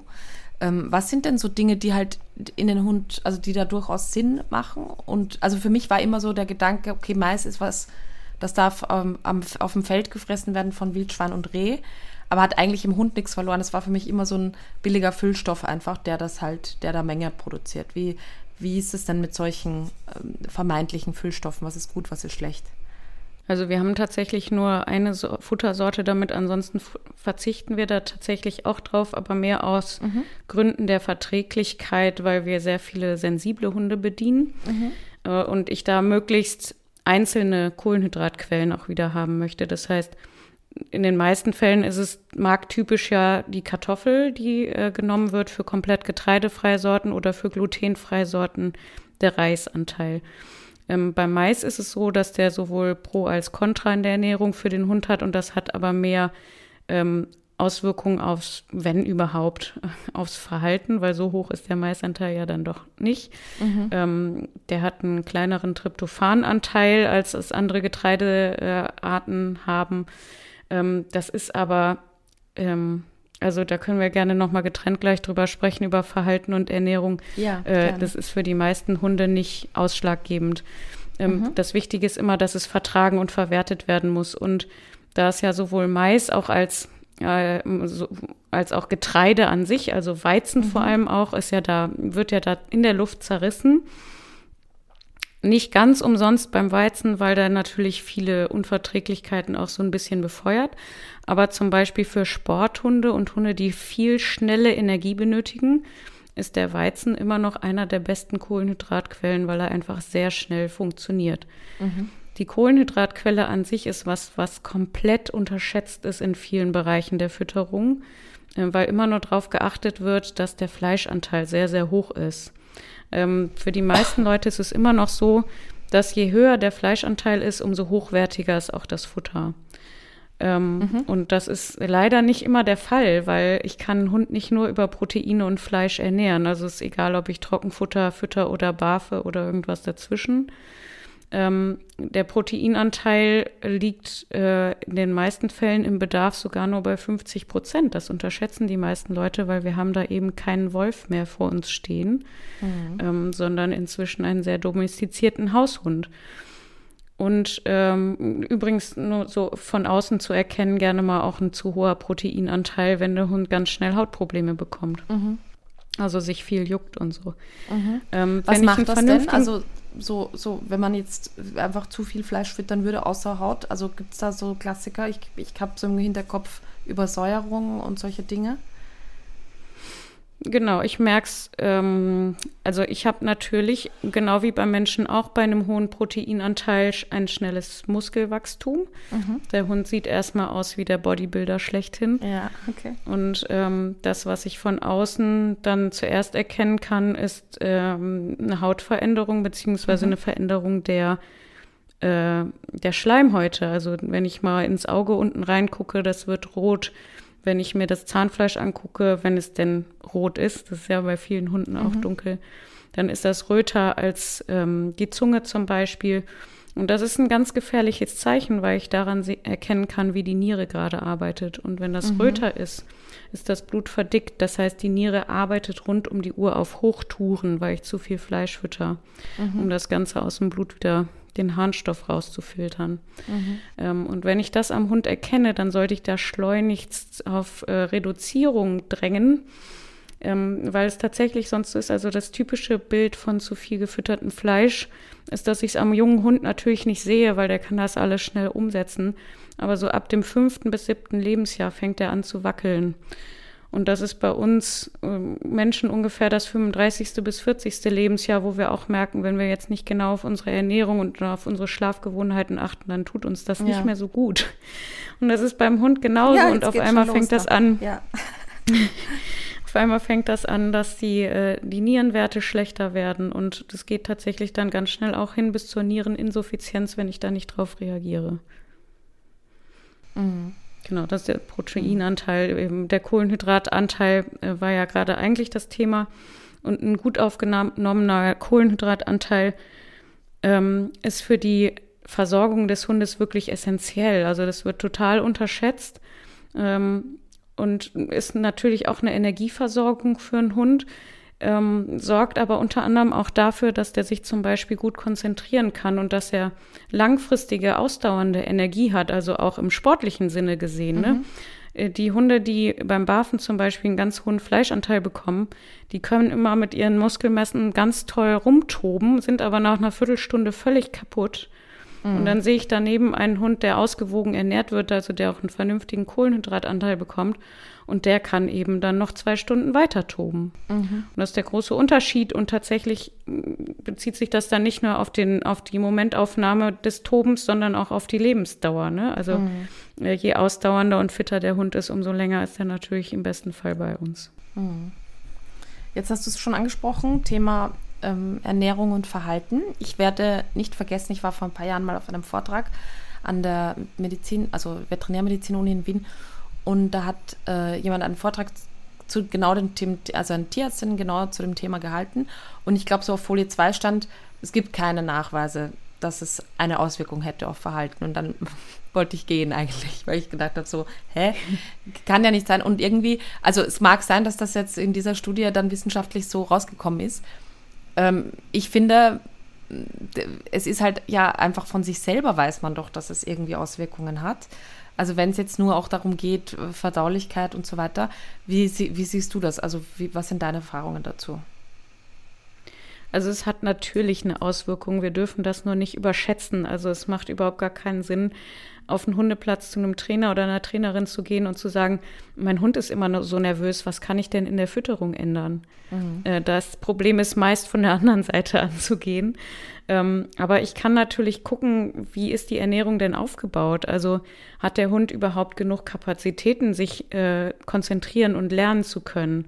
Oder kann ich das vielleicht über die Ernährung noch ein bisschen versuchen zu unterstützen, wenn ich schon viel im Verhaltensbereich mache? Das heißt, ich trainiere schon viel und merke aber, oder, ich habe einen Angsthund zum Beispiel, das ist ja so das typische Beispiel, der kriegt es überhaupt nicht hin, weil der immer wieder so gefangen ist in seiner, in seinen Ängsten und in seiner Dep mhm. Depression, die er da hat. Ähm, kann ich das vielleicht ernährungstechnisch unterstützen oder ist da vielleicht irgendwo auch ein Mangel vorhanden? Das gilt es mhm. dann eben abzuklären. Ähm, ich glaube, dass genauso wenig wie auf dieser Folie, dass man nur über die Ernährung das Verhalten ändern kann. Aber es gibt äh, ganz, ganz viele Auslöser und da habe ich letztens erst wieder eine Studie äh, zu gelesen und das war, glaube ich, von der Uni in Hannover dass auf jeden Fall gerade so ähm, Aggressionspotenziale auch verstärkt werden können durch gewisse Ernährungsarten. Durch ja, viel Fleisch, habe ich immer gehört. durch rotes Fleisch werden durch die rotes Fleisch werden aggressiv, genau. ja. ja. das ist die beste, äh, das, ja. ist natürlich sehr ironisch gemeint, das hat damit überhaupt nichts zu tun. Ähm, Genau. Aber ich kann eben über die Nährstoffversorgung genau gucken, ob, was für Optionen körperlich der Hund nachher hat und kann die Hormonausschüttung beeinflussen oder auch beim Barfen zum Beispiel ganz wichtig gucken, ob ich hormongebende Körperteile mit verfütter.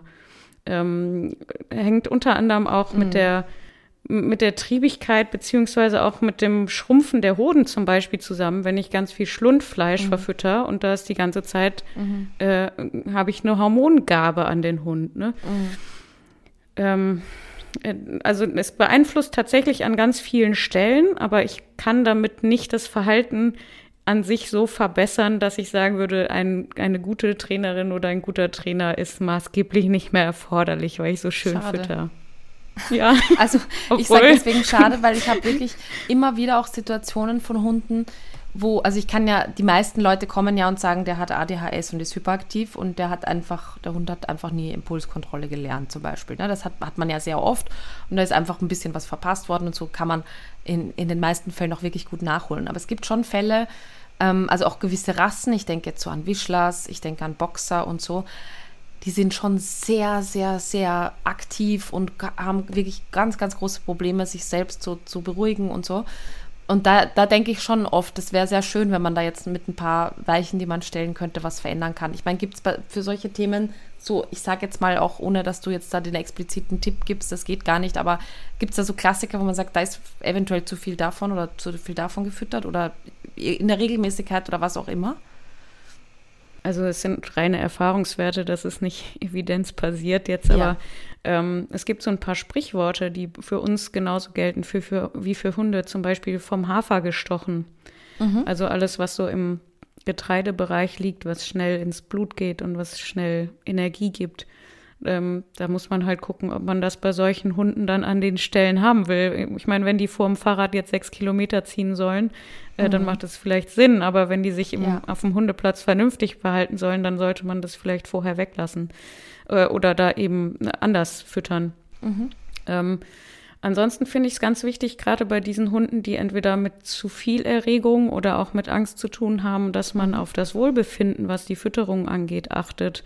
Es hat nicht nur mit den Nährstoffen zu tun, sondern auch damit, den richtigen Fütterungszeitpunkt zu finden und die richtige Fütterungsmenge zu finden, so dass es alles auch in Ruhe verwertet werden kann.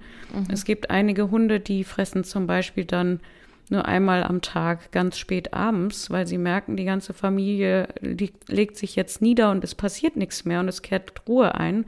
Und das ist tatsächlich was, was ähm, ganz natürlich ist. Also der Wolf würde auch nicht sich den Bauch vollhauen und sagen, so, wo geht's jetzt weiter? Sondern der legt sich damit dann erstmal ein paar Stunden aufs Ohr, damit er in Ruhe verdauen kann. Mhm. Ähm, und das macht der Hund gerade, wenn er ängstlich ist, natürlich genauso. Oder dieses Futter wegschleppen und dann in Ruhe irgendwo essen, mhm. wo man sich auch ablegen kann. Ähm, das gehört genauso dazu, wie die Verdauung zu beobachten und zu gucken, gluckert da viel im Hund? Hat er vielleicht Bauchschmerzen nach dem Essen? Kann ich da vielleicht was verändern, was es ihm leichter macht? Oder mhm. gerade bei Angsthunden gibt es ähm, gibt es Zeitpunkte am Tag, äh, da wird das Futter grundsätzlich erbrochen, weil die Nervosität so hoch ist. Oder ne, also auf solche Dinge zu achten, das bringt es manchmal auch schon für die, für mhm. die Ausbildung und das Verhalten ähm, oder auch ganz bewusst Hunde vorher nicht zu füttern und zu sagen, ähm, du verdienst dir das jetzt und wenn du dich vernünftig, ne, also wenn der Hund ganz stabil ja. ist und wenn du dich hier vernünftig verhältst, dann bekommst du natürlich auch dein Futter und kannst danach ruhen. Also das ist das ganz mhm. Wichtige. Ne? Also Fütterungszeitpunkt ist immer auch ein großes Thema, nicht nur fürs Verhalten an sich, sondern ähm, wir kennen das von uns als Kind, äh, wenn man schwimmen gehen will, soll man vorher nicht essen.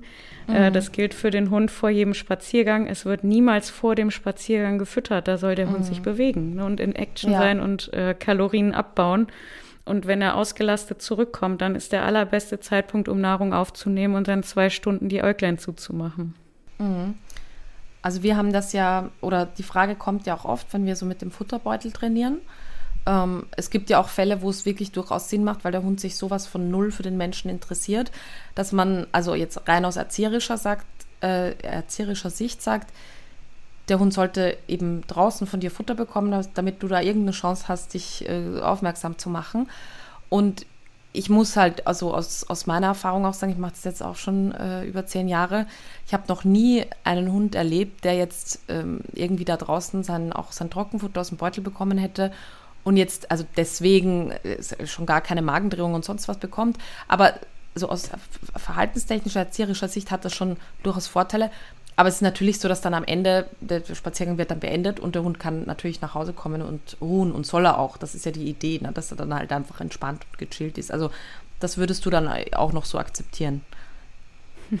Ja, absolut, natürlich. Da kommt ja wieder das, was ich ganz am Anfang gesagt habe, Futter als Ressource ins Spiel. Mhm. Ähm, da reden wir ja dann auch nicht über einen Hund, der fast zwangsernährt werden muss, weil er nichts nimmt. Also das sind ja dann meist die Hunde, bei denen der Futterbeutel auch nicht direkt funktioniert zumindest, ne? weil die in fremder ja. Umgebung gar kein Futter aufnehmen wollen. Ähm, genau. Wir reden ja hier auch jetzt um äh, es geht ja jetzt um Futterbeutel, der vielleicht auch mehrfach gefüllt wird. Ähm, aber wir reden ja nicht, ähm, also wenn wir über gesundheitsbedenkliche Mengen sprechen, rede ich von bei einem äh, großen Hund über 400 Gramm Trockenfutter oder sowas. Ne? Die finde ich ja nicht mhm. im Trocken, äh, im Futterbeutel wieder in den meisten Fällen, sondern der Hund bewegt sich und kriegt dann seine Bestätigung. Mhm. Ähm, gefährlicher ist es natürlich, wenn der sich den Bauch komplett vollhaut und dann durch die Gegend sprintet. Das, mhm. Auch das, äh, und mit Sprinten meine ich, der ist wirklich aktiv lange in Bewegung. Auch das mhm. Passiert ja im normalen Training mit dem Futterbeutel so nicht, also über Kilometer hinweg. Ja. Ähm, Magendrehung ist bei großen Hunden immer ein großes Thema. Mhm. Äh, da ist die Futterauswahl auch entscheidend. Es gibt äh, gerade Trockenfuttersorten, da kann man immer ein Auge drauf werfen. Wenn man da Wasser drüber kippt, dann quellen die auf und werden zehnmal so groß. Sowas sollte mhm. ich dann nicht verwenden. Die Futtermengen sind generell ja auch empfohlenermaßen bei großen Hunden kleiner und dafür häufiger über den Tag verteilt zu geben. Ähm, mit dem mhm. Ziel dahinter, wenn man sich den Magen vorstellt, äh, wie ein Ballon, der rechts und links aufgehangen ist. Und, und wenn ich den komplett fülle, dann ist er natürlich komplett auf Spannung und dann braucht sich der Hund nur einmal blöd über den Rücken drehen und schon habe ich den Dreher da. Wenn ich den aber nur zum Viertel mhm. fülle und dann läuft der Hund geradeaus, dann ist die Wahrscheinlichkeit nicht ganz ja. so hoch. Ja, verstehe. Mhm. Sag mal, du hast es eh schon angesprochen, aber ich glaube, das ist nochmal so ein, du hast da auch in deinem Podcast, habe ich gehört, ähm, einmal eine, einen schönen Leitfaden so zum Thema eben Figur des Hundes. Also ich glaube, da ist ja auch, gibt es ja auch viele unterschiedliche Wahrnehmungen. Und ich bin ganz bei dir. Ich bin, äh, also finde auch, dass die meisten Hunde tatsächlich schnell zu dick sind. Und ich finde auch das immer ein bisschen schwierig, weil mir ist das ja, also bei Menschen total egal. Aber ich finde halt beim Hund haben wir ja Verantwortung für Dritte. Und ich finde dann, ähm, weil es beim Hund eben prozentuell oder auch eben in den Anteilen so viel schlimmer ist, wenn der ein paar Kilo zu viel hat. Ähm, das macht es einfach sehr schwer. Ähm, mhm. Wie würdest du sagen, woher weiß man, dass sein Hund so die perfekte Figur hat? Also grundsätzlich sollte ich mich selber einmal hinterfragen, ähm, ob ich überhaupt die perfekte Hundefigur erkennen kann. Ne, also mhm. was macht die für mich aus? Ähm, es ist nicht nur, dass ich ein bisschen Taille dran habe, sondern ähm, je nach Hunderasse, sage ich jetzt mal, oder Körperaufbau, äh, kann das mal mehr, mal weniger sein. Ähm, bei einem Windhund oder bei einem Laufhund, der sehr viel unterwegs ist, ist das vielleicht schon dramatischer, wenn man die Rippen gar nicht mehr sieht, als bei einem Labrador, Ähm, ich rede jetzt nur von den Rippen. Also die Taille sollte immer da sein. Mhm. Ähm, es gibt noch so eine Faustregel, die aber auch rassebedingt manchmal nicht zutreffen kann, dass da, wo der Kopf durchpasst, der Rest des Körpers auch durchpassen sollte. okay. ähm, das ist natürlich bei so einem, äh, bei einer kleinen Bulldogge ein bisschen schwierig, wobei die auch einen recht breiten Kopf haben. Ähm, ja. Grundsätzlich ich sage an der Stelle immer noch mal gerne extra, dass jeder zweite Hund eher zu dick ist. Mhm. Ähm, die meisten Mangelerscheinungen aus medizinischer Sicht, die es bei Hunden gibt, liegen nicht an der Unterfütterung. Das kommt auch noch dazu. Also, dass ein Hund, der sich in unseren Haushalten aufhält, selbst wenn er nur über Futterreste ernährt wird, ähm, zu dünn ist, nur über die Ernährung, das gibt es so gut wie nicht bei uns. Es sei denn, mhm. das ist wirklich eine Qualhaltung. Ähm, viel wahrscheinlicher ist, dass der Hund in die Mangelerscheinung äh, geht und viel zu schmal ist, weil er eine Erkrankung hat. Das ist natürlich eine ganz andere Geschichte. Aber über die Fütterung eher nicht. Und das ist für mich immer der Grund, ganz wichtig zu sagen, lieber die Handvoll weniger Futter in den Napf werfen, weil ich merke, ob mein Hund Energie hat. Und ich rede jetzt nicht über das Betteln, dass er dann so doll Hunger hat, sondern wenn ich merke, der Hund ist draußen aktiv und der nimmt nicht innerhalb von zwei Wochen da irgendwie zwei Kilo ab, ähm, ich kann damit nicht so viel falsch machen. Der fällt nicht von heute auf morgen da vom Ast und sagt, oh Gott, ich kann nicht mehr. Ähm, ja. Sondern wie gesagt, die können auch wirklich tagelang ohne Futter aushalten, ohne dass sie körperlich mangeln. Ähm, und lieber immer ein bisschen zu wenig geben, um dann zu merken, oh ja, jetzt, jetzt könnte es vielleicht mal, weil wir waren jetzt acht Stunden unterwegs, dann kann die Menge mal wieder größer sein.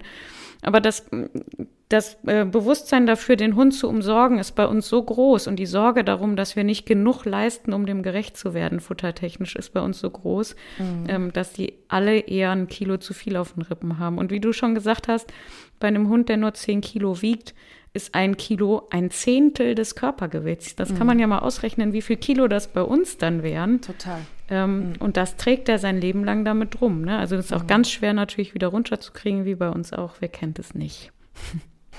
genau. Ähm, jetzt äh, haben wir schon, glaube ich, einiges abgedeckt, so an Fragen, die auch ähm, über Instagram gestellt wurden. Ein ganz großes Thema, spannenderweise und auch bei mir in meinem Kopf immer präsenter ist das Thema vegetarische oder vegane Ernährung von Hunden.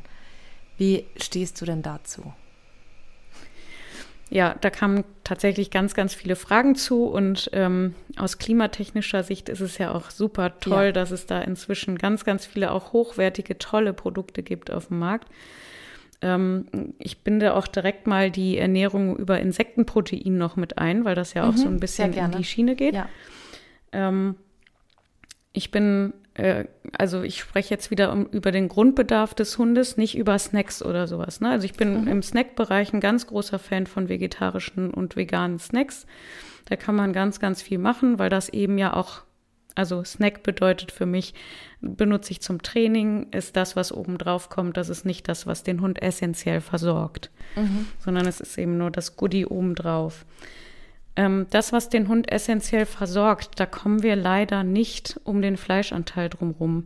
Und das ist was, was wir, ähm, und zwar aus wissenschaftlicher Sicht, deswegen, das sage ich mal direkt von Anfang an, nicht damit äh, das in eine falsche Ecke rutscht.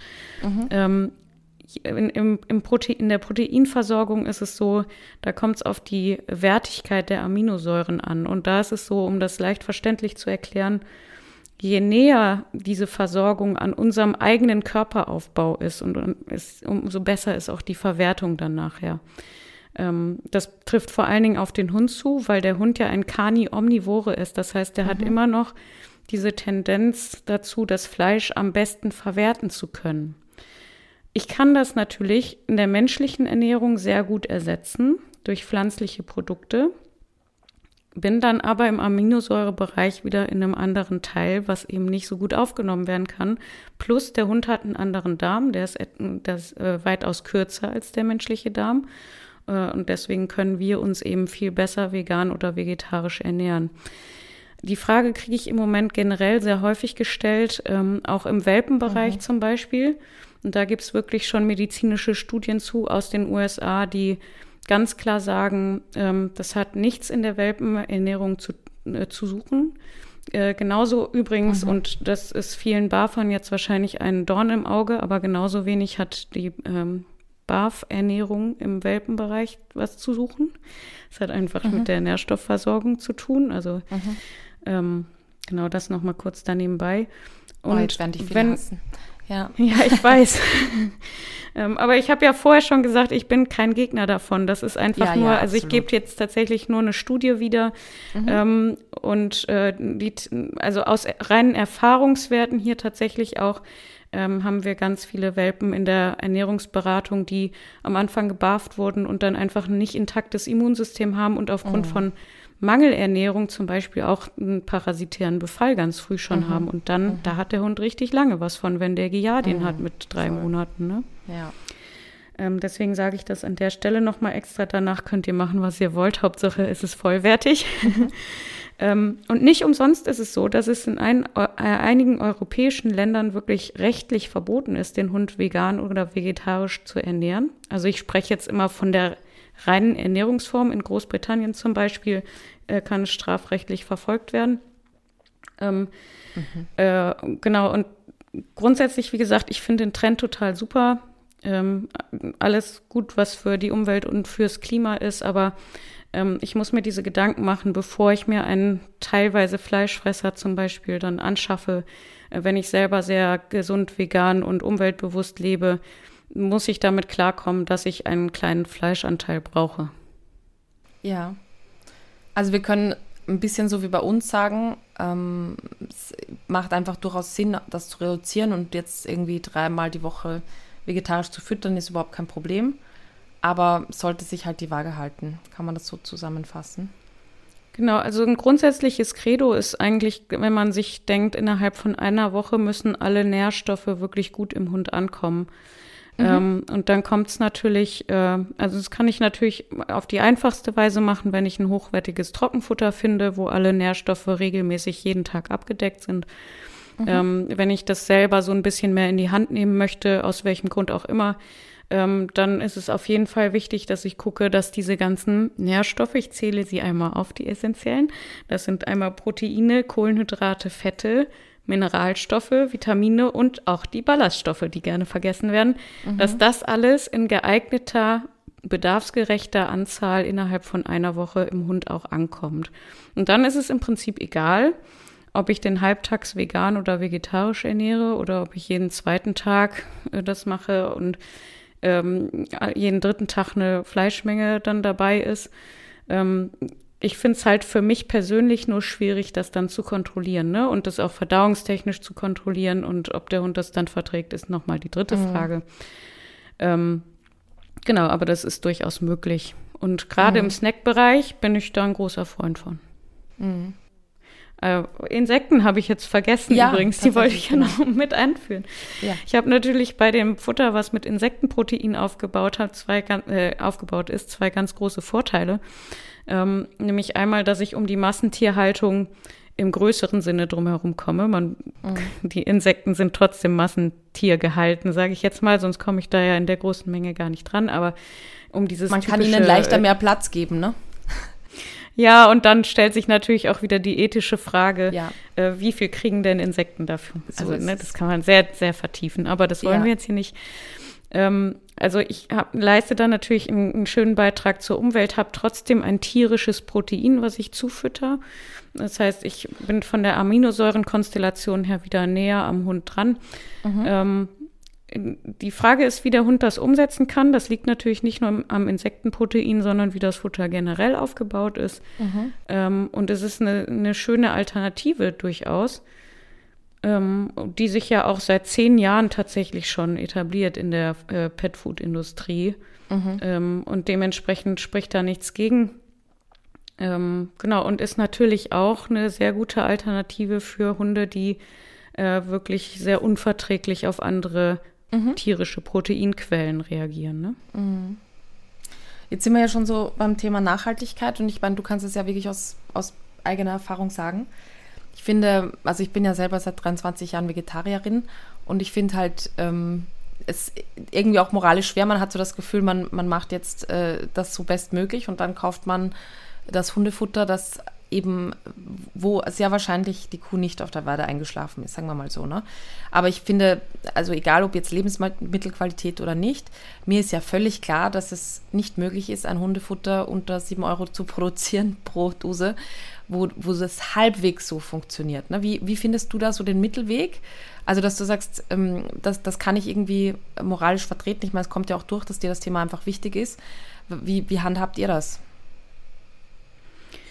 Es ist ein ganz schwieriges Thema, weil ähm, du natürlich, also es ist aus unternehmerischer Sicht ähm, ganz schwer, ähm, lokale Produzenten zum Beispiel zu finden genau. und äh, deine Inhaltsstoffe ähm, damit abzudecken.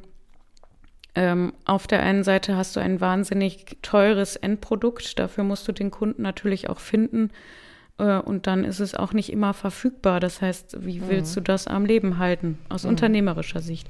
Mhm. Ähm, auf der anderen Seite bin ich der festen Überzeugung, dass man immer da einen Gedanken dran verschwenden sollte, wie kann ich es denn nachhaltiger machen.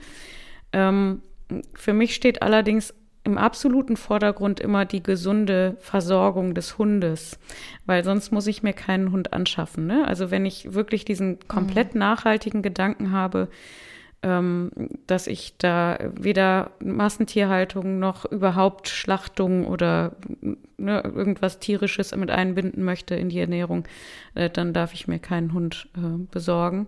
Zumindest gibt es da jetzt im Moment noch keine Alternativen, die äh, nachweislich gesund wären, sage ich jetzt mal, oder Studien mhm. dazu.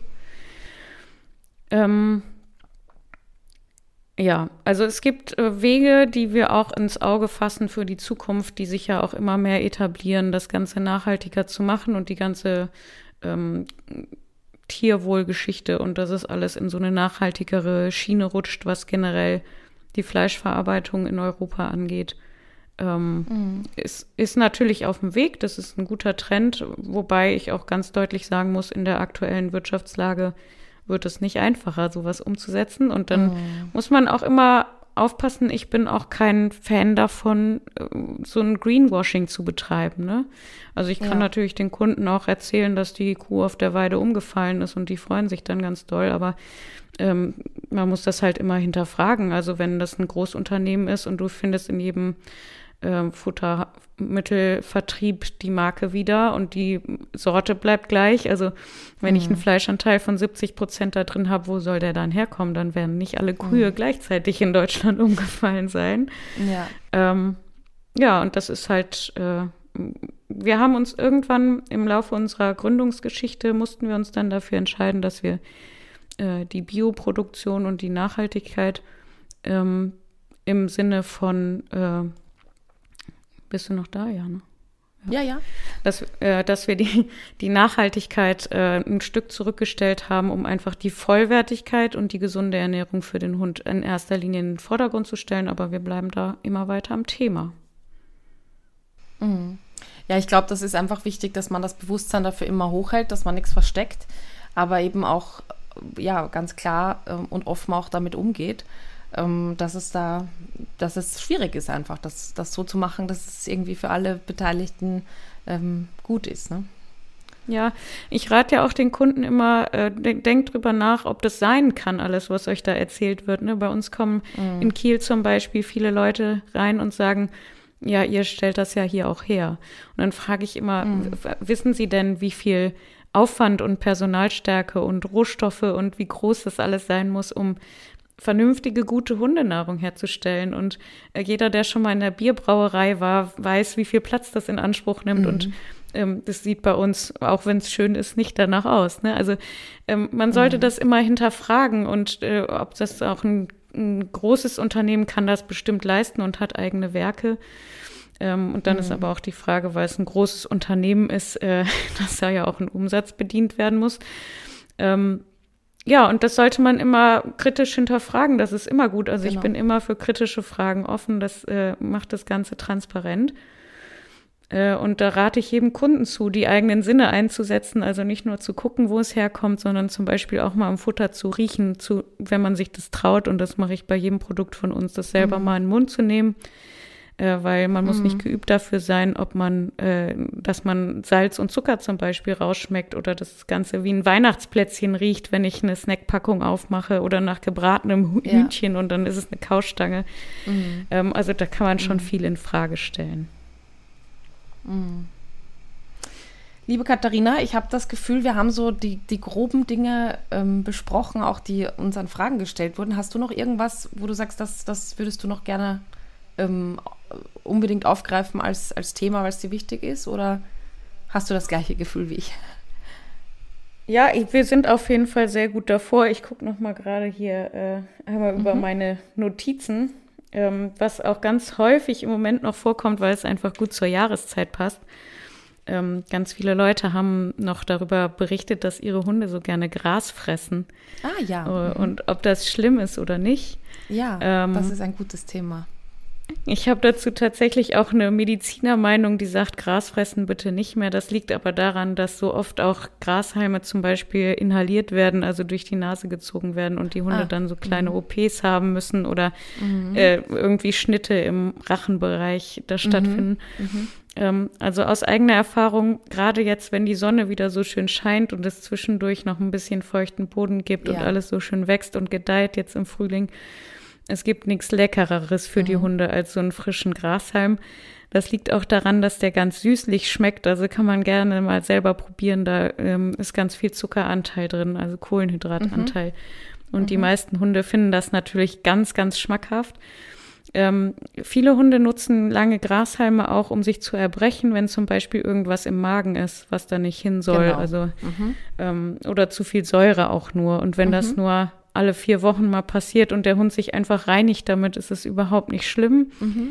Wenn das Gras hinten wieder rauskommt, wird es mit verdaut, dann ist es auch überhaupt nicht schlimm. Das Einzige, wo ich gucken muss, ist, wenn das wirklich regelmäßig mit dem Erbrechen stattfindet und nicht vertragen wird. Und das Grasfressen kann ja auch ein Ausdruck von Schmerzen und ähm, Übelkeit beim Hund sein, weil er irgendwas einwickeln will und das wieder von sich geben will. Und dann muss ich natürlich mhm genau gucken, warum das so ist. Aber gerade wenn das Gras so schön wächst, machen das viele Hunde gerne.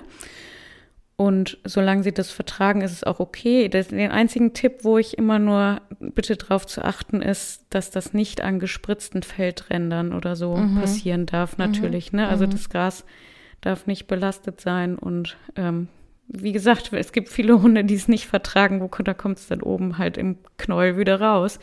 Äh, und ja. da muss das natürlich auch nicht immer sein. Dann kann man das auch unterbinden. Okay. Ja, das war noch gut, dass du das noch aufgegriffen hast. Ich glaube, das beschäftigt immer viele. Ähm, ja. ja. und dann habe ich schön. noch ein letztes mhm. Thema. Gerne. Nämlich, mein, mein Hund frisst nicht, hatten wir ja quasi schon. Ne? Also ja, ein bisschen was kann ich da machen und dass das ähm, gerade wenn man umstellt von einer Futtersorte mit viel Geschmacksverstärkern auf ein natürlicheres Futter, dass man dann einfach mal aussitzen muss. Aber dann haben wir ja auch noch das Gegenteil, nämlich mein Hund schlingt alles einfach runter. Oh ja. Äh, mhm. Meine liebste Hunderasse als Beispiel dafür ist natürlich der Labrador, ohne den was Böses zu wollen. Ja.